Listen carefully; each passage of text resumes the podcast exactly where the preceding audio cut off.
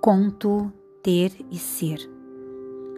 Um pai em uma situação muito confortável de vida resolveu dar uma lição a seu filho, ensinando que é ser pobre. O filho ficaria hospedado por alguns dias na casa de uma família que vivia em um sítio. O menino passou ali três dias e três noites, vivendo no campo. No carro voltando para a cidade, o pai lhe perguntou: Como foi, filho? Aprendeu algo? O filho respondeu: Sim, que nós temos um cachorro e eles têm quatro. Que nós temos uma piscina com água tratada que chega até a metade do nosso quintal.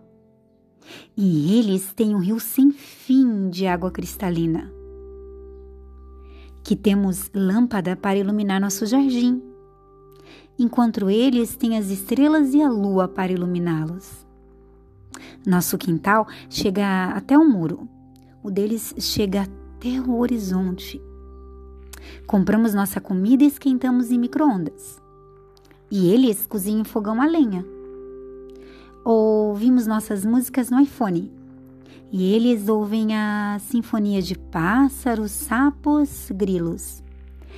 Para nos protegermos, vivemos rodeados por um muro com alarme, e eles vivem com as portas abertas, protegidos pela amizade de seus vizinhos.